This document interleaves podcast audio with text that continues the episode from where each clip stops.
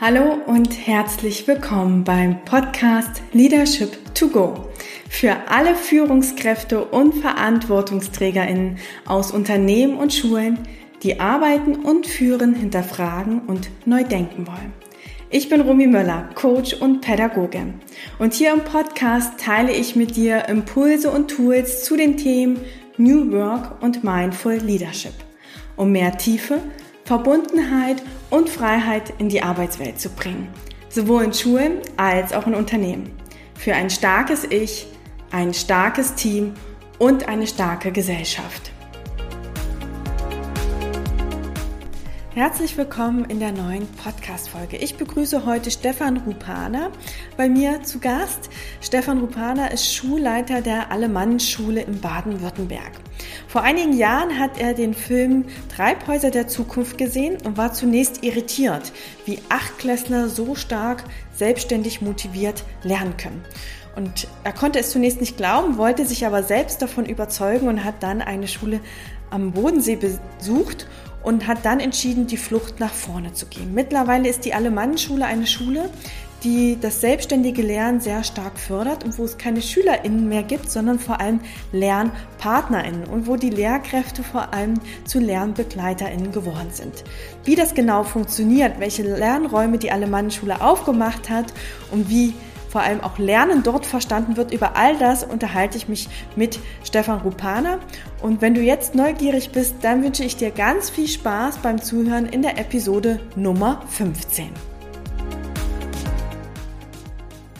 Herzlich willkommen, Herr Rupana. Ich freue mich, dass Sie heute in dem Podcast zu Gast sind. Sie sind ja Schulleiter einer doch etwas anderen Schule äh, im Baden-Württemberg, haben das Schulkonzept oder ich sage mal das Lernen ganz neu verstanden oder neu ausgelegt und neu gestaltet. Wir werden da gleich nochmal näher drauf eingehen. Bevor wir aber jetzt gleich tief einsteigen, würde ich Sie gern erstmal kurz bitten, sich vielleicht ein paar Sätzen einmal vorzustellen, damit unsere HörerInnen auch wissen, mit wem sie sich hier eigentlich jetzt sozusagen zu tun haben. Ja, ich bin Stefan Ruppaner. Ähm, ich bin Rektor der Alemannenschule in Wulöschingen. Da bin ich schon seit dem Jahr 2005. Zuvor war ich an einer kleineren Grundschule Rektor. Ähm, ich habe mich im Jahr 2007 so richtig dann auf den Weg gemacht, um Schule für mich neu zu entdecken. Und inzwischen ist die Alemannenschule ein beliebtes Ziel vieler Bildungsreisenden. Die kommen her, schauen sich neuen Raum- und Zeitkonzepte an, unsere Lernmaterialien und ähm, alles, was wir so in dieser Zeit entwickelt haben. Ich selbst habe früher mal Musik und Mathematik studiert und gebe heute aber auch den Bienenclub oder den Heimatclub in Englisch eingeteilt. Natürlich Musik mache ich noch mit meinen Bläserklassen sehr viel. Ich habe noch 17 Stunden Unterricht in der Woche, weil ich sehr gern Schüler bin und nicht nur äh, gern verwalte. Ich, ich bin in meinem Schul, in meinem Rektorat eigentlich fast nie zu finden, da ich immer irgendwo zwischen den Schülern äh, drin sitze und äh, in engen Kontakt mit dem bin. Mhm. Jetzt haben Sie ja eben schon gesagt, so 2007 haben Sie sich auf die Reise gemacht. Wir gehen auch später nochmal darauf ein, wie Schule jetzt bei Ihnen aussieht. Was war denn vielleicht der Anlass, dass Sie 2007 gesagt haben, ich möchte Schule anders denken oder Schule kann auch anders sein? Also 2007 bin ich abends vom Fernseher gesessen und habe rumgezappt und dann kam irgend so ein Film, da haben die gesagt, dass Achtklässler selbst verantwortlich lernen und sich allein Material holen. Da habe ich da weiter gezappt, weil das kann ja nicht sein. Aber da kam dann kein Fußball und nichts anderes, so dass ich wieder in den Sender reingekommen bin. Das war so ein drittes Programm, wo der Film dann an ganz vielen Sendern läuft. Äh, dann habe ich da genauer hingeguckt und habe mir die Sendung mal genauer angehört. Und als sie dann beschrieben haben, äh, was der Raum als dritter Pädagoge macht und wie Achtklässler selbstverantwortlich lernen, wusste ich, ja, die die lügen halt. Also es kann nicht sein, wenn ich unsere Achtklässler alleine lasse bei uns, dann tobt das Chaos. Da kann ich gar nicht aus der Klasse rausgehen und der Pädagoge ist nicht der Raum, sondern da bin ich und ich mache das anständig und bei mir lernen die nicht von alleine. Und ähm, ich habe es eigentlich nicht so richtig geglaubt. Ähm, dann habe ich die Nacht nicht gut geschlafen, habe am nächsten Tag mal rausgefunden, was das für ein Film war. Und der Film hieß Treibhäuser der Zukunft von Reinhard Kahl. Da habe ich mir ähm, den mal bestellt Und dann konnte man den so als, ja, wie als Video mit Buch kaufen. Da habe ich mir dann angeguckt und dann wusste ich, ja, ja, typisches Machwerk, typisch Filmemacher. Wenn man was schön filmt, dann klingt alles gut. Und es hat mich aber doch dann so gejuckt, dass ich dann gesagt habe, ich will es doch mal gesehen haben. Da kam nämlich in einem Film kam ein Herr Gresser vor von der Bodenseeschule in Friedrichshafen. Dann habe ich, wollte ich diese Schule unbedingt besuchen und habe dann dort angerufen und gesagt, ja, mein Name ist Stefan Ruppaner, ich würde gerne mal vorbeikommen, zu die Schule angucken bei Ihnen und so. Und dann sagen sie mir, ja, so in eineinhalb bis zwei Jahren hätten wir vielleicht mal einen Termin frei. Äh, seit diesem Film Treibhaus in der Zukunft haben wir mehr Besucher als Schüler. Das, ich kann da nicht früher kommen. Ähm, und ich habe gesagt, nee, nee, ich will ja schon äh, früher kommen und habe es dann immer wieder versucht. Und dann habe ich ähm, herausgefunden, dass ein ehemaliger Schulkamerad von mir, äh, ein Studienkollege von mir, dort unterrichtet. Da habe ich gleich angerufen, ja, guten Tag, ich, äh, ich hätte gerne die Telefonnummer von Andreas Klatz. Und dann sagt die Sekretärin zu mir, ja, und Sie sind Herr Rupan Sie kriegen die Nummer nicht. Die hat inzwischen meine Nummer schon aufgeschrieben. Seither weiß ich, dass es Nummernerkennung gibt am Telefon. Das wusste ich bis dorthin noch nicht. Und ich hab, musste mühsam von meinen Kollegen die Nummer ausfindig machen. Äh, der hat mir dann gleich gesagt, Stefan, das hat keinen Wert, vergiss das. Ähm, wir haben so viele Besucher, ähm, da kannst du nicht vorher rein. Als ich den das dritte Mal angerufen habe, ähm, hat er dann gesagt, okay, nächste Woche wird was frei. Da hat jemand abgesagt, kommst dann und dann kommst morgens dahin.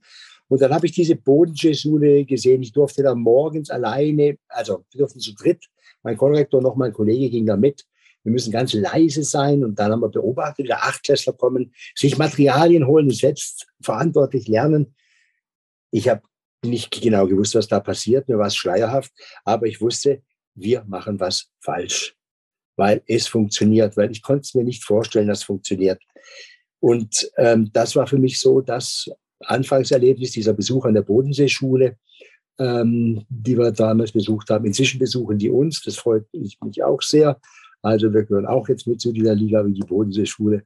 Und ähm, also das war für mich so das Erweckungserlebnis, dass ich es wirklich erstmal sehen musste, weil ich es selber auch nicht geglaubt habe. Mhm. Total spannend. Also ich war jetzt auch total berührt. Man hat so die Energie gemerkt, die da frei geworden ist. Und was mich da aber schon auch nochmal so, oder die Frage, die ich da habe, ist ja, es muss ja irgendein Moment gewesen sein im Film, der sie ja fangen lassen hat. Sie haben gesagt, Sie haben dann erstmal irgendwie geschlafen und sich das dann doch geholt. War da irgendwie eine Sehnsucht oder war so dieses, so will ich nicht mehr weitermachen? Ja, also was hat Sie dann gecatcht, da wirklich tiefer reinzugehen? Sie hätten es ja auch sagen können, ich glaube es ja nicht, so wie Sie es gesagt haben, und ich lasse es jetzt liegen, um, es geht so weiter. Aber was war da, wo Sie gesagt haben, okay, ich muss mal gucken, ob es wirklich geht? Also in meinem Selbstverständnis damals war ich eigentlich ein guter Lehrer.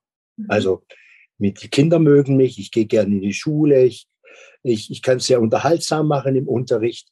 Ähm, ich habe in den 90er Jahren sehr viel freie Arbeit gemacht. Das stand damals im Bildungsplan, im 94er Bildungsplan, freies Arbeiten als Grundsatz der Unterrichtsgestaltung. Und da habe ich auch wahnsinnig viel gemacht. Ähm, ich bin aber nie auf die Idee gekommen, ähm, sowas wie Klassenarbeit wegzulassen. Ich habe immer eine Einheit gemacht und am Schluss haben wir allen festgeschrieben, habe ich mit dem nächsten angefangen. Die Klassenarbeit war für mich Gott gegeben. Und ich dachte im damaligen Zeitpunkt, hey, ich bin doch ein guter Lehrer, ich mache doch das alles gut.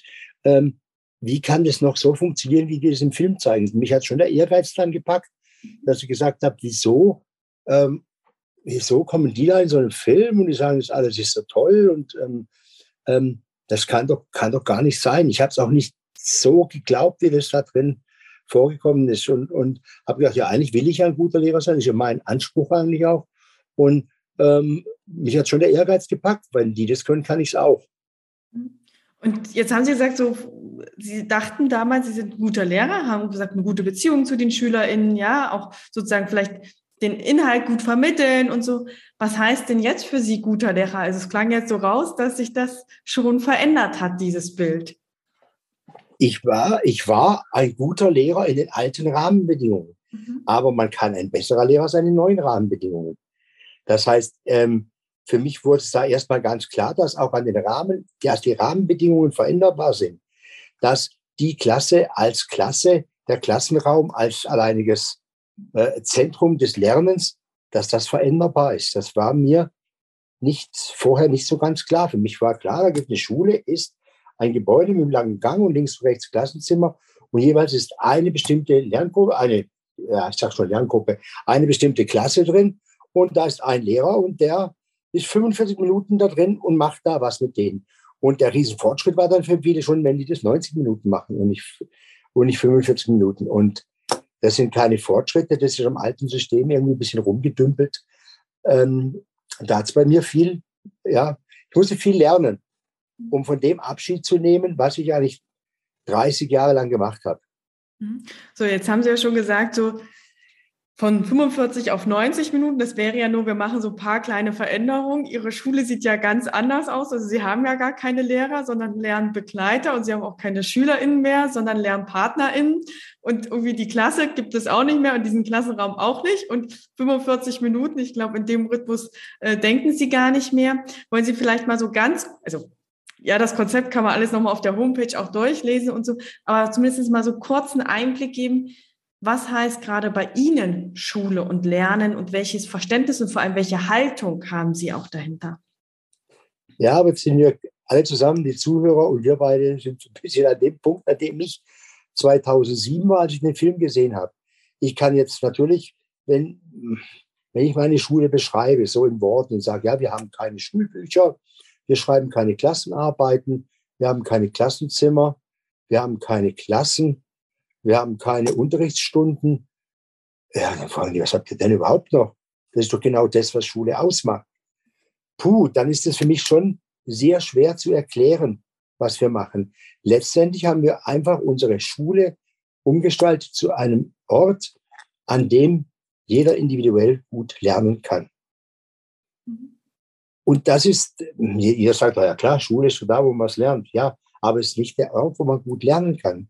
Also meine Tochter, die inzwischen das Abitur schon lang hat und schon ein abgeschlossenes Studium, als die damals ähm, das Abitur gemacht hat, hat die manchmal gesagt, du Papa, ich äh, gehe heute nicht in die Schule, ich bleibe zu Hause, ich möchte was lernen. Hm.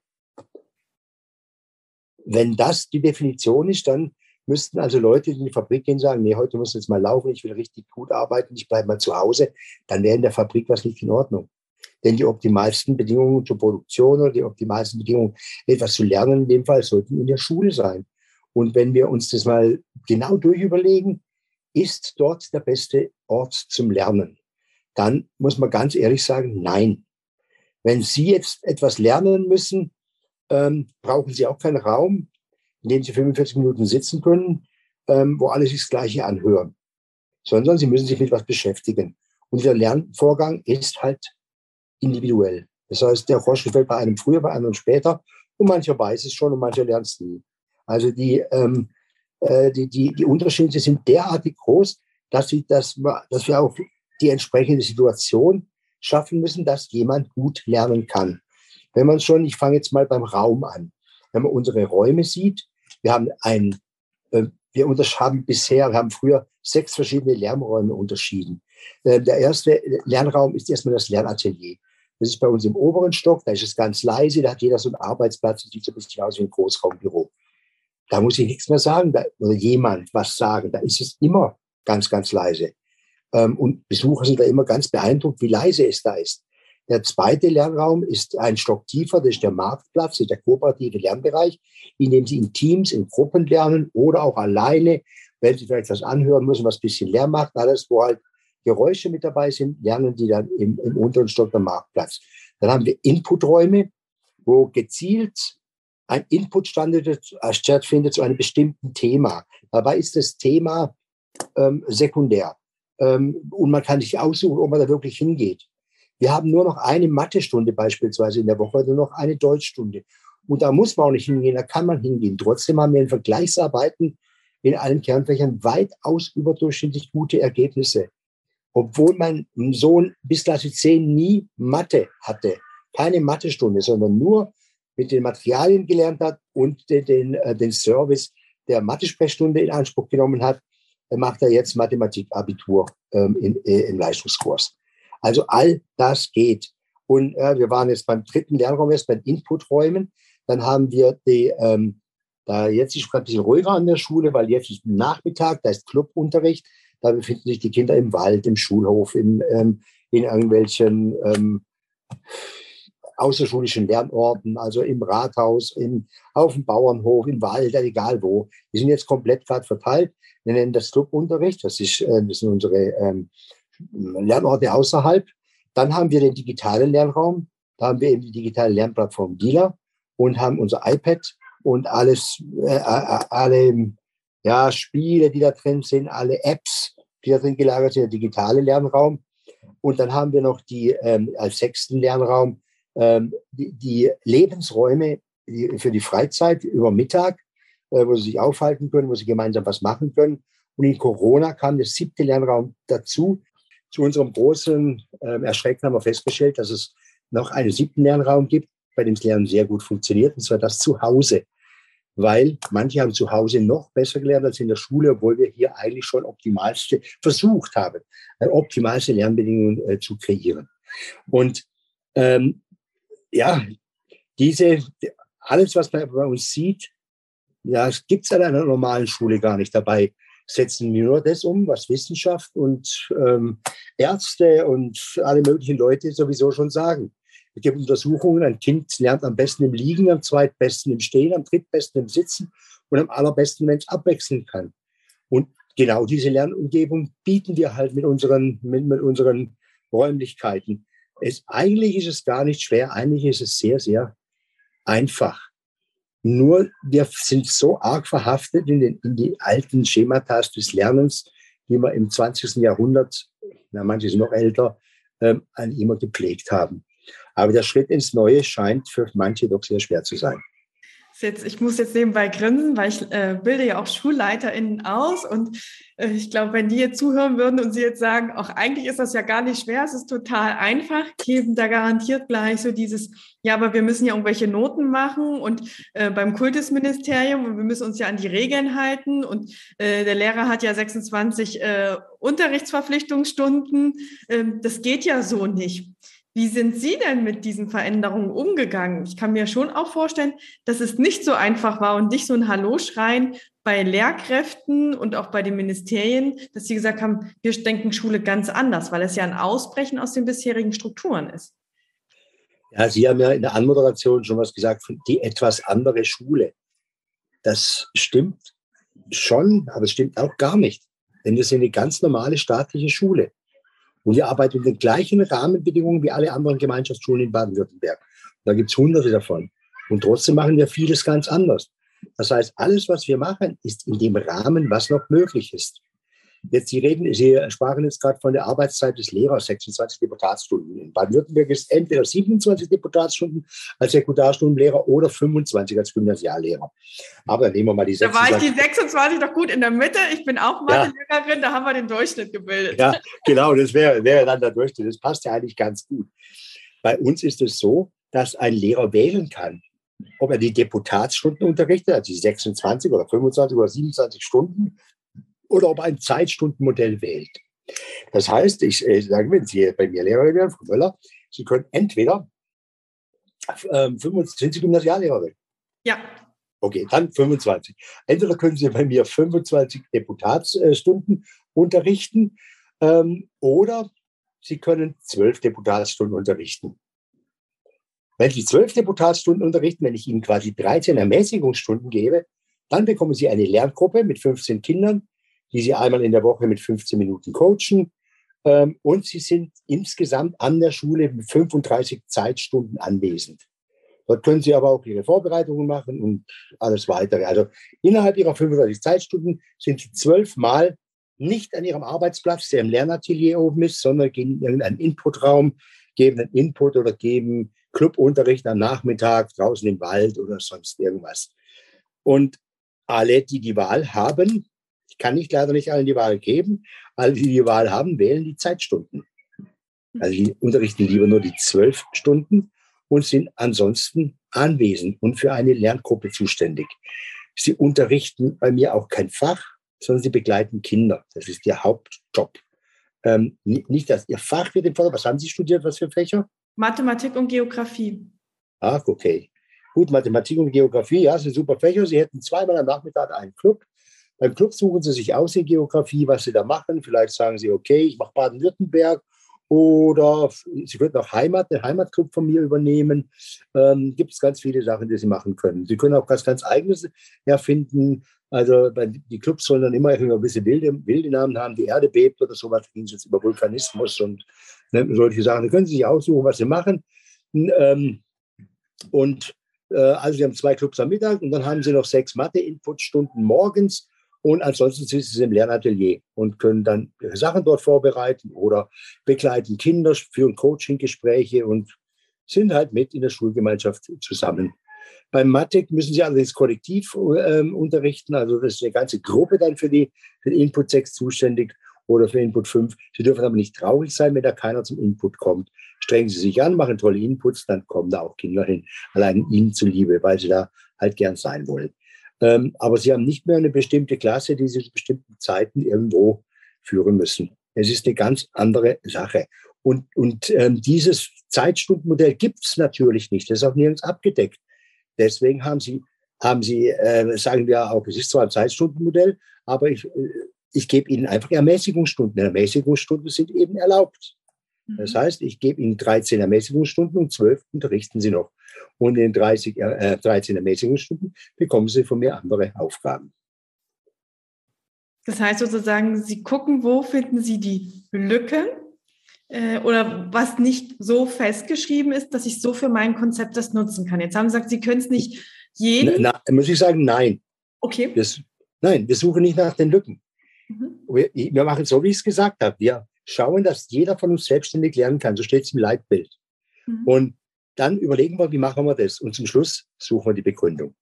Also ich suche nicht erst, wo ist eine Lücke, wo könnte ich noch was machen, sondern wir überlegen uns, wie müssten wir es eigentlich am besten machen, wie es für, für uns alle, für die Lehrenden und die Lernenden optimal.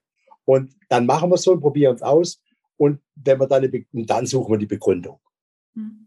Genau, das meinte ich so mit diesem Jahr. Wo, ja. wo finde ich sozusagen für mich Auslegung in dem, was festgeschrieben ist? Es ist ja. aber, was ist wirklich im Lehrplan festgeschrieben? Ich sage immer nicht, dass da steht nicht, du musst die Schulbuchseite 45, Aufgabe Nummer 4 machen. Und wenn du die nicht gemacht hast, hast du nicht den Lehrplan erfüllt, sondern da stehen ja auch immer nur Thematiken. Ja, also wo finde ich ja. Auslegungssachen und quasi auch Lücken für mich, um gestalten zu können? aber, so aber gerade mit den 35 Zeitstunden, da viele fragen dann, wie kommt ihr denn da drauf? Wie ist euer rechtliches Modell? Wie kommt ihr da hin? Ja, wir haben uns damals fortgebildet und haben dann den Filmtreiber aus der Zukunft gemeinsam geguckt. Da war eine Stelle da, wo es aber in der schwedischen Schule, wo dann eine sagt, ja, sie arbeitet für den 35 Zeitstunden an der Schule und so. Und dann ruft einer rein, ja, das könnten wir doch auch machen. So müssen wir es mal probieren wie die. Und dann haben ein paar gesagt, ja, könnten wir doch mal machen. Und daher kommt das. Wir haben erst hinterher dann überlegt, ah, da gebe ich ja eigentlich dann Deputatsstunden Ermäßigung oder sonst was. Also alles das, wir haben es einfach gemacht, ohne jetzt genau ein Berechnungsmodell zu haben. Und haben nachher, nachdem es funktioniert hat, geguckt, okay, wie können wir denn das begründen, dass wir das machen? Ja, und jetzt haben Sie ja gesagt, so, Sie können das nicht allen Lehrkräften anbieten, die, denen Sie es aber anbieten, die nehmen das gerne. Wie gehen Sie damit auch in der Führung um? Also ich kann mir schon auch vorstellen, so dieses, wollen das vielleicht auch alle Lehrkräfte und sie können es aber gar nicht ermöglichen? Oder wie ziehen sie auch die Personen an, die so anders arbeiten, klingt jetzt schon wieder so, ja, die einfach ja. eine andere Art und Weise bevorzugen des Arbeitens. Äh, was hat das auch mit Ihnen als Schulleitung gemacht? Also das, das bezieht sich jetzt auf bestimmte Fächer. Zum Beispiel, ich habe ich hab nur eine ausgebildete, ich habe mehrere ausgebildete Techniklehrer, ich habe aber nur eine Technik-Musiklehrerin. Und ich brauche aber so viele Technikstunden, dass ich da weder Musik geben kann und auch keine Lerngruppe geben kann. Und Technik ist ein Prüfungsfach. Also äh, muss diese Kollegin fast das ganze Deputat, das ehemalige, also die 25 Stunden sozusagen, muss die die ganze Zeit Technik geben. Es geht nicht anders. Ich würde ihr gerne eine Lerngruppe geben, sie würde auch gerne eine nehmen. Aber es geht nicht. Ich bin für die Einhaltung des Bildungsplans zuständig und da in anderen Fächern geht es. Sport hat man es dieses Jahr auch zu wenig, nächstes Jahr haben wir wieder genug. Ähm, wir konnten nicht allen Sportunterricht halten, weil viele gesagt haben, nee, ich mache, ich mache, ich habe keine Lust, ähm, 25 Stunden Sport zu geben. Ähm, dann heißt es halt, okay, du kriegst eine Lerngruppe, gibst nur einen Teilsport und im schlimmsten Fall muss mal Sport ausfallen, wenn wir zu wenig Stunden haben. Okay. Aber wir haben insgesamt zu wenig Stunden. Nächstes Jahr ist es dann wieder besser. Okay. Und wie gehen Sie da dann sozusagen auch in der Schulleitung damit um? Also ich habe jetzt schon so herausgehört, so dieses auch mal mutig sein, da muss halt Sport mal ausfallen und ich muss vielleicht auch gucken, wie kann ich so diese Stunden verteilen. Was hat das, Sie haben ja auch gesagt, Sie haben seit 2001 schon eine Grundschule geführt, so dann ja quasi erstmal auch, glaube ich, die Alemannenschule ab 2005, dann haben Sie diese ganze Transformation mit begleitet. Wie hat sich da auch Ihr Schulleitungsdenken vielleicht auch verändert? Also Sie haben ja schon gesagt, Ihr Lehrerbild hat sich auch verändert. Hat sich das auch auf die Führung bei Ihnen ausgewirkt? Also wir haben insgesamt bei uns sehr flache Hierarchien. Mhm. Und ähm, vom Führungsstil her, so bemühe ich mich eigentlich, dass jeder, der was machen will, das auch ausprobieren kann. Und es ist kein Problem, wenn irgendwas schief geht. Also wir haben schon ganz viele Sachen ausprobiert, wo wir nachher gesagt haben, na okay, weiß nicht so, müssen wir vielleicht anders machen, aber hinterher ist man halt schlauer. Und wer nie was ausprobiert und, und, und keine Sachen macht, äh, der weiß nachher auch nicht mehr. Ähm, das heißt, wir haben viele ausgetretene Pfade verlassen und manches so offen gemacht, dass schon äh, da, da kommen wir dann selber schon mal manchmal ins Schwimmen, sagen, uh, wer macht es da, wo war es überhaupt und äh, wie, was hat es für einen Einfluss auf die Note oder so. Ähm, äh, da müssen wir wieder mal, ähm, wieder mal ein Stück zurückholen und sagen, okay, wir müssen es irgendwie noch benotbar machen. Wie machen wir das jetzt? Wie kriegen wir das, wie kriegen wir das hin?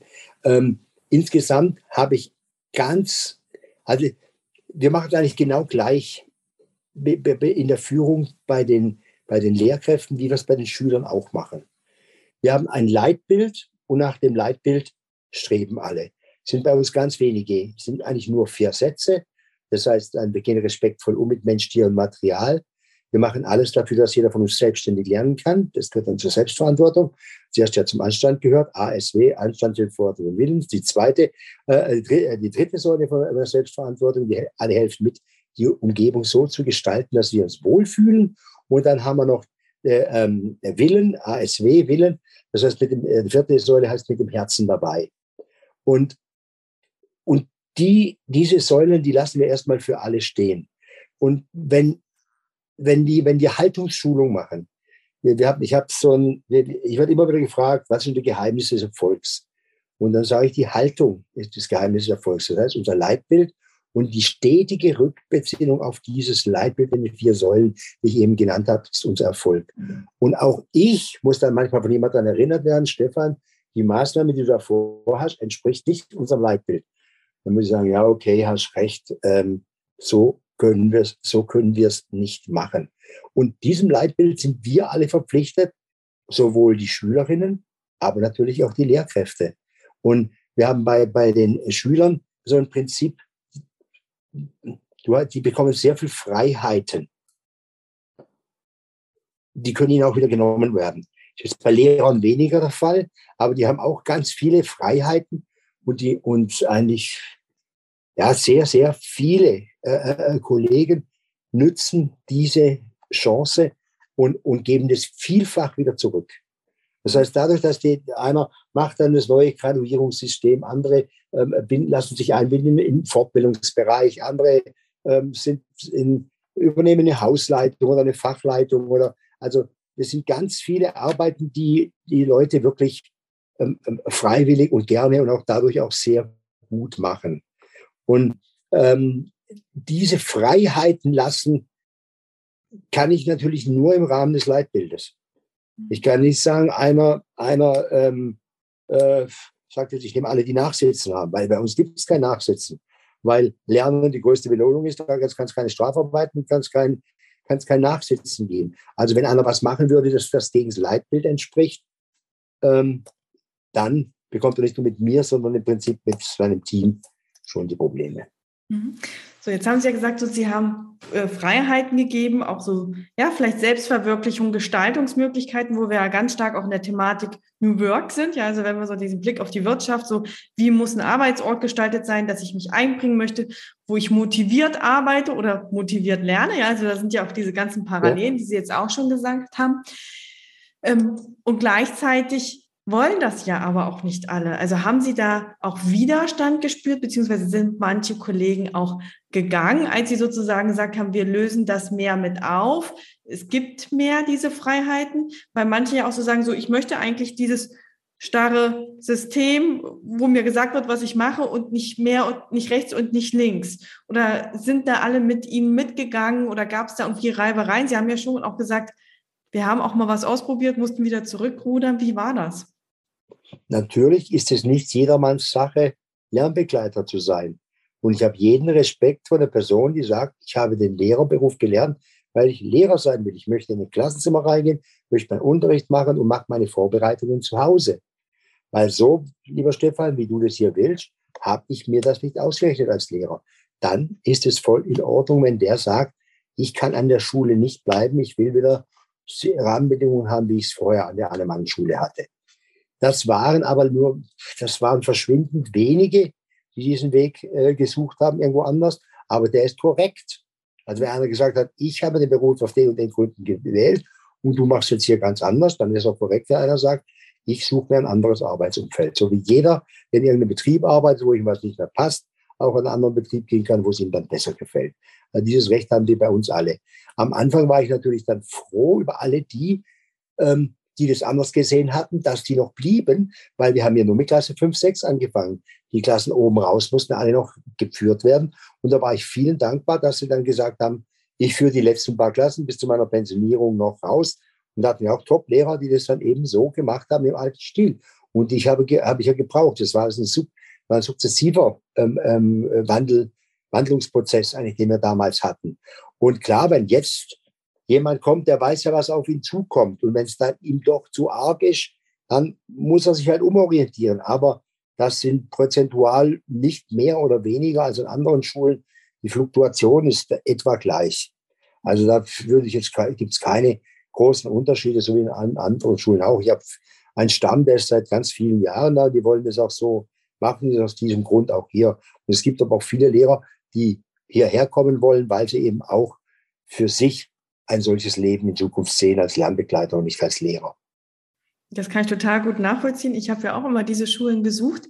Gab es denn bei Ihnen auch mal Zweifel in dem Prozess, also wo Sie gemerkt haben, so bin ich jetzt eigentlich noch auf dem richtigen Weg? Denken wir das richtig? Ähm, oder hatten Sie eigentlich immer so diese Sicherheit, da wo wir hingehen, das ist schon das Richtige?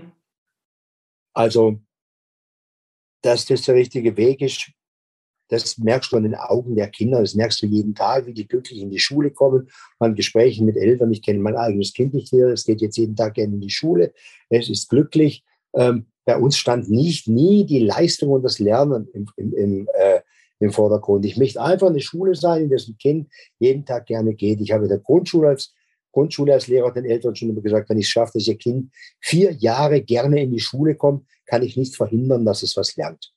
Und das funktioniert oben genauso. Sie müssen sich angenommen fühlen und Sie müssen natürlich gewisse, Sie müssen wissen, es gibt gewisse Regeln. Im Atelier darf ich nicht schreien. Ähm, äh, ich habe nie gezweifelt, dass, dass, der Weg, dass der Weg der richtige ist. Bin manchmal ungeduldig, mir geht es manchmal nicht schnell genug. Äh, ich wüsste auch noch ganz viele Sachen, die noch neu, die ich noch äh, machen würde, aber man kann auch den Gemeinderat oder den oder alle als sonstiger Schulleben Beteiligten nicht überfordern. Manchmal muss man halt geduldig sein. Irgendwann kriegen wir das dann schon noch so hin, wie wir es haben wollen. Was wären dann so in den nächsten fünf Jahren Dinge, die Sie gern noch anstoßen oder umsetzen möchten? Also wir haben ja angefangen in der Sekundarstufe 1 dieses offene System zu fahren. Und da gab es manche Lehrer, die gesagt haben, du, ich möchte einfach eine Klasse haben. Da ist super, würdest du bitte in die Grundschule gehen? Und dann ist der in die Grundschule gegangen, die Person. Ähm, und jetzt haben wir in der Grundschule paradoxerweise noch normale Jahrgangsklassen, während ab Klasse 5 bis zum Abitur alles jahrgangsgemischt ist. Jetzt habe ich aber ganz viele engagierte Kolleginnen in der Grundschule, die sagen, jetzt, wir wollen auch Jahrgangsmischung, wir wollen Familienklassen haben. Das will inzwischen die Elternschaft auch schon überwiegend.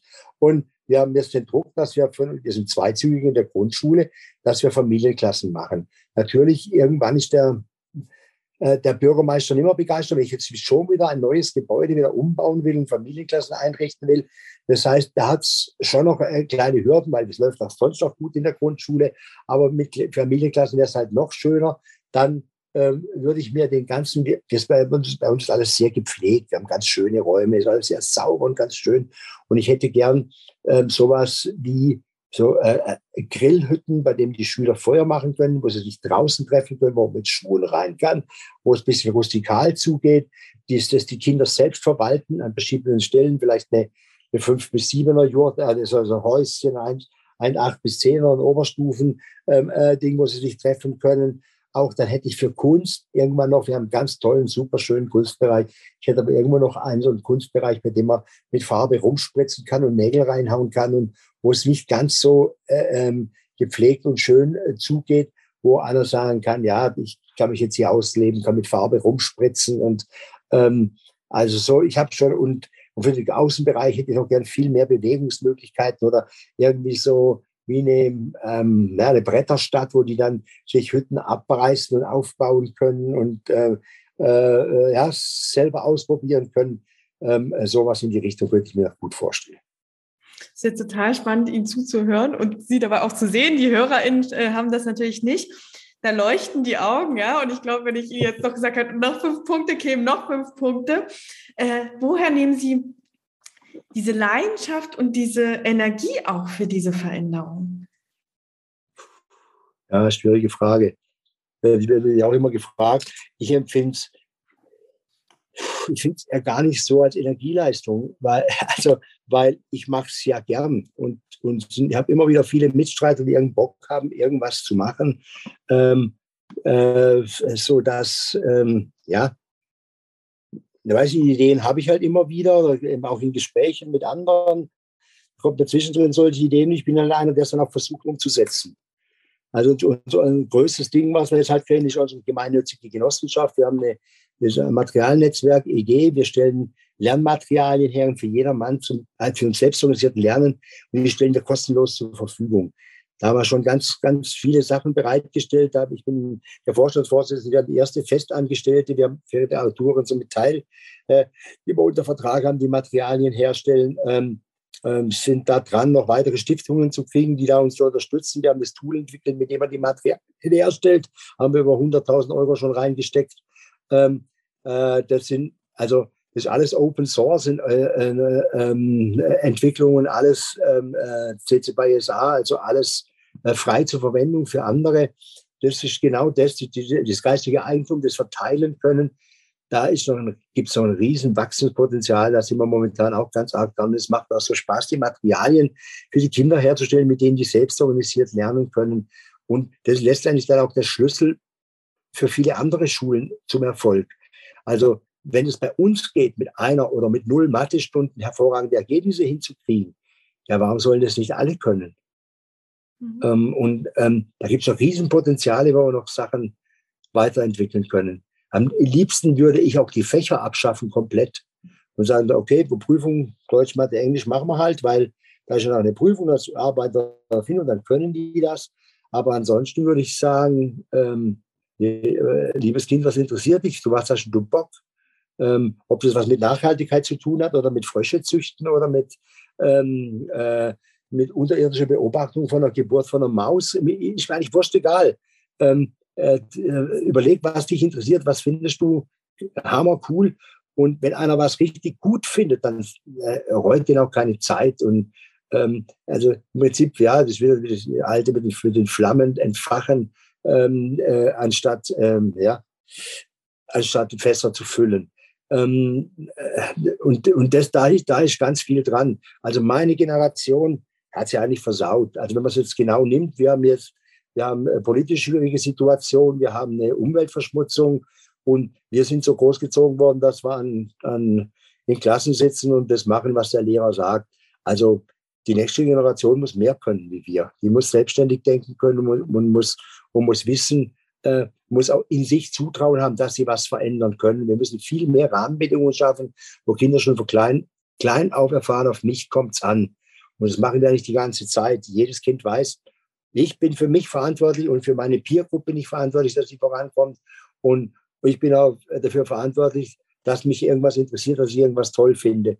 Und, und wenn ich mich nicht selber für was einsetze, wird nichts passieren. Diese Erfahrung müssen die von Anfang an machen. Dann haben wir auch eine Chance für die Zukunft. Da wird wohl die Alemannschule alleine nicht reichen. Aber es gibt schon ganz, ganz viele Schulen, die den Weg auch beschreiten. Und ich würde vielleicht gar nicht sagen, dass es ihre Generation versaut hat. Ja, ich glaube, wir haben unterschiedliche Kontextbedingungen, die uns auch nochmal andere Werte sichtbar machen oder auch und zum Umdenken anregen, ja. Und ich glaube, es braucht auch diese verschiedenen Entwicklungsstufen. Und ich glaube, durch die Globalisierung und Digitalisierung sind einfach auch neue Impulse gekommen. So. Und es liegt jetzt einfach immer an den Generationen, das auch zu nutzen und wieder zu integrieren.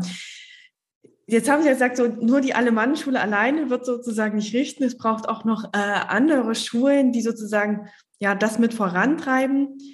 Wo sehen Sie da auch Ihre Rolle als Schulleiter? Also was ist so Warum sind Sie Schulleiter und nicht nur Lernbegleiter? Und äh, was hat Sie dazu auch bewegt, Schulleiter zu sein und es auch weiter zu bleiben? Beziehungsweise vielleicht kommt ja auch noch eine ganz neue Rolle dazu. Also ähm, ich, ich bin gern Schulleiter, weil ich was verändern kann. Aber eigentlich wäre ich lieber Lernbegleiter. Mhm. Also für mich ist es am allerschönsten, wenn ich mit den Kindern zusammen sein kann und wenn ich über den Schulhof gehe oder wenn ich hinter durch die Lernhäuser gehe, werde ich immer lieb gegrüßt und ich kriege immer ganz viele Fragen, dass ich mit denen was lerne und manche kommen in die English Corner extra, dass sie bei mir halt ein Package abgeben können. Also das Allerschönste ist mit Kindern zusammen sein. Ich mache in meinem Alter, ich bin über 60, auch eine Schulhausübernachtung und schlafe da auf dem Boden und ähm, gehe, ähm, mache, mache ja, Wochenende, Musik, Musical-Wochenende und solche Sachen mache ich immer noch sehr gerne und das ist das, was für die Kinder das Leben auch, die Schule lebenswert macht. All solche Sachen, die, die äh, wissen die auch noch Jahre später, äh, dass das reine Lernen, naja, ähm, das brauchen wir halt, weil wir Prüfungen machen müssen, weil es Vorgaben gibt. Ähm, aber das reine Lernen ist nicht so wichtig. Kann ich natürlich sagen, weil wir halt in Vergleichsarbeiten immer was, weit überdurchschnittliche Ergebnisse haben, weil das Abitur wahrscheinlich eines der besten von Baden-Württemberg wird. Das erste das wir jetzt machen. Also der, Laden auch notentechnisch läuft, das ist mir aber nicht das Wichtigste. Aber wir brauchen die halt, um das zu äh, legitimieren, was wir halt machen. Mhm. Und wenn Sie jetzt so drauf gucken, Sie sagen ja so, ähm, hoffentlich machen es auch andere Schulen mehr, ja, äh, die Bodenseeschule ist so eine, Sie sind eine. Was würden Sie denn anderen Schulen und anderen Schulleitern auch mitgeben, dass sie vielleicht auch so offener lernen oder neue Lernräume suchen und Lernen auch ganz neu für sich definieren. Was müssten die Schulen, was wäre so Ihr Tipp an die Schulen? Also, wenn ich jetzt so rückblicke, was hat den größten Effekt gehabt? Ist gemeinerweise sind es nach Maßnahmen, ähm, die das andere Unterrichten unmöglich gemacht haben. Also wir haben irgendwann gesagt, wir reißen im oberen Stock die Klassenzimmer die Wände raus und ich habe eigentlich dem Architekt gesagt, wir bauen die unten ein. Und dem, ähm, weil ich unten Gruppenräume haben wollte, hat der Architekt gesagt, nee, das mit dem Einbauen wird nichts mehr. Ähm, wir müssen da was anderes machen. Da haben wir das mit den Vorhängen gemacht, was sich jetzt super bewährt hat. Und nachdem, nachdem es keine Klassenzimmer mehr gab, konnte kein Lehrer mehr die Türe zumachen und sagen, pass mal auf, was an die Tafel schreiben, weil es gab keine Tafel, es gab keinen Raum, es gab kein Klassenzimmer, es gibt keine Klassen das wirft manchen eine Not, aber Not macht erfinderisch. Und ähm, diese, diese Maßnahmen waren natürlich ein Katalysator, weil wenn ich dann sage, okay, hier ist das Meer, hier sind die Balken, äh, dann sagt dann, okay, ich mache mir ein Floß, gute Idee. Ähm, das muss nicht so gut schwimmen wie das alte Schiff, das ich vorher hatte, aber ähm, vieles hat wirklich Wunder gewirkt, dass wir einfach Tatsachen geschafft haben, es ist jetzt so. Das heißt, wir haben wirklich Vertrauen gehabt in das System, dass wir Verantwortung auch an die Kinder übergeben oder den Möglichkeiten geben, diese Verantwortung zu übernehmen. Dieses Vertrauen muss man erstmal haben. Also wenn, wenn die bei uns mit Materialien arbeiten, gucken wir nicht nach, wie viel Arbeitsblätter er gemacht hat. Das interessiert uns nicht. Sondern der Schüler kommt zu uns und sagt, ich möchte einen Gelingensnachweis schreiben. Dann lassen wir den schreiben. Wenn er 25 und 30 Punkte stand, hat, hat, dann hat er bestanden. Und dann gucken wir nicht nach, was der gemacht hat. Der hat es ja, kann es ja. Ist mir eigentlich egal, ob der ein oder 25 Blätter gemacht hat. Ist mir egal. Und erst wenn er es nicht bestanden hat, sagen wir, willst du mal deine Blätter zeigen? Was hast du denn da gemacht? Ah ja, da liegt der Fehler. Üb diese Teilkompetenz nochmal nach. Und dann kannst du in der nächsten Woche oder am nächsten Tag oder wann auch immer den Gelingensnachweis nachholen. Aber dieses komplett loslassen, nicht sagen, du musst so und so viele Blätter machen, da brauchen wir Lehrer lang dazu. Wir sind anders sozialisiert, wir sind anders aufgewachsen. Wir meinen, wir müssen immer alles kontrollieren. Und da muss man loslassen können. Das heißt sozusagen, wenn ich es auch auf Führung äh, übertrage, heißt es Vertrauen und vor allem das Ziel, ja, äh, sozusagen klar machen und den Weg dorthin selber finden lassen, ausprobieren lassen und die Rahmenbedingungen schaffen. Ja? Also Sie haben es jetzt ja ganz drastisch gesagt, so mit, es geht nicht ja. anders, aber sozusagen auch die Rahmenbedingungen zu erschaffen, dass dann der Rahmen, also sozusagen, dass da drumherum alles gestaltet werden kann. Ja, Sie, wenn Sie zu mir kommen, Sie können nicht in Ihren normalen Geografie Einzelstundenunterricht machen, weil Sie kriegen Sie wissen doch gar nicht, wie meine waren. ja, ja, aber vielleicht wollten Sie es ja wieder machen. Und dann müssen Sie sagen, es geht nicht. Sie kriegen auch keine Matheklasse mit vier Stunden mehr oder äh, so, sondern, sondern Sie geben Inputs zu interessanten Themen. Wir sprechen das bitte. Was Sie, welche Inputs Sie geben, sprechen Sie mit der Mathefachschaft ab.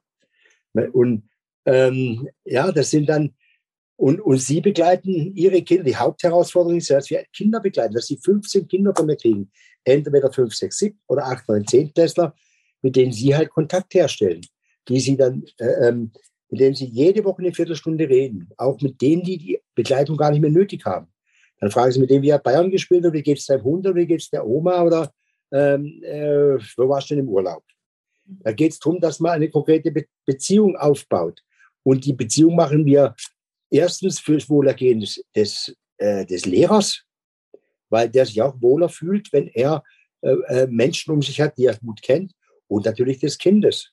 Wenn, wenn das Kind jeden Tag allein schon gerne in die Schule kommt, weil die Frau Möller die Lernbegleiterin ist, ja, dann ist schon ganz viel geschafft. Dann geht der Rest auch von alleine. Ich glaube, das müssen wir uns immer wieder auch bewusst machen. Ja, ich sage immer, Lernen geschieht nie ohne Beziehung. Es ist immer ein Beziehungsdialog und ein Lerndialog da. Und sei es unter Kindern und Lehrer oder unter Erwachsenen, auch da ist ja immer das Thema Wertschätzung, Anerkennung, Zeit, ja, um dann ja. gemeinsam auch ähm, arbeiten zu können.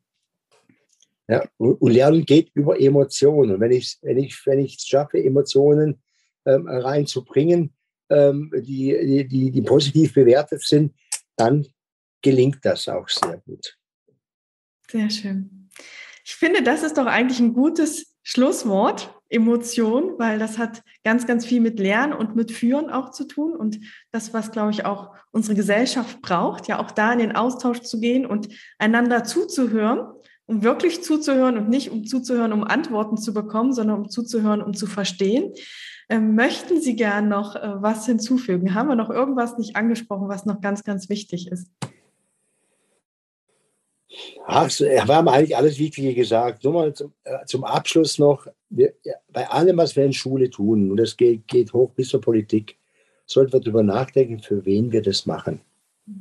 Und wir machen es nicht für irgendwelche Fächer oder irgendwelche Professoren oder irgendwelche Universitäten, sondern wir machen es für unsere Kinder, die letztendlich unsere Zukunft dann wieder sind. Und wenn wir es schaffen, dass sie eine schöne Kindheit und Jugend an unseren Schulen hatten, dann kriegen wir das vielfach in unsere Gesellschaft zurück. Das ist ein gutes, gutes Schlicht, äh, Schlusswort. Für wen machen wir das eigentlich und wozu machen wir das eigentlich? Uns immer wieder auch den Sinn genau. äh, klar zu machen. Und ich glaube, das ist das, was uns auch immer wieder antreibt und Sie vielleicht auch antreibt, ja, äh, sozusagen noch die andere Kunststätte zu bauen oder die Hütten, wo das Feuer gemacht werden kann, äh, wenn uns das klar ist. Nicht das Was, sondern das große Warum dahinter. Super. Ja. Ich danke Ihnen recht Gut. herzlich für Ihre Zeit, Herr Rupana. Und dass ja, genau, Sie Einblick gegeben haben in Ihre Schule. Und vielleicht kommt ja dann doch auch ein Lehrer auf Sie zu oder eine Lehrerin, die sagt, ich möchte wissen, wie Sie das machen und dann auch so oft anruft und fragt, ob sie einen Besuch machen können bei Ihnen. Ja, ganz super wäre es, es wäre eine Chemie- oder eine Physiklehrerin und die gleich bleibt, weil da suchen wir noch welche. Und ich glaube, Technik hatten Sie noch ganz am Anfang, oder? Ja, Technik war noch brauchen. Also genau. ich packe auf jeden Fall den äh, Link zur Schule in die Shownotes und wenn jetzt jemand inspiriert ist und sagt, ich möchte auch so arbeiten, dann dürfen Sie sich auf jeden Fall bei Herrn Rupana melden. Äh, vielleicht kriegen Sie auch den einen oder anderen Besucher.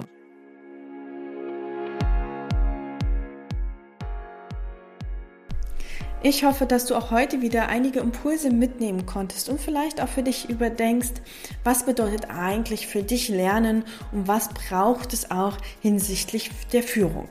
Und wenn dir die Folge gefallen hat, würde ich mich freuen, wenn du sie wieder bewertest, wenn du meinen Podcast äh, abonnierst oder wenn du auch die Folge teilst, sodass wir gemeinsam Neues führen, lernen und arbeiten gestalten können. Ich wünsche dir jetzt erst einmal eine schöne Woche und bis bald.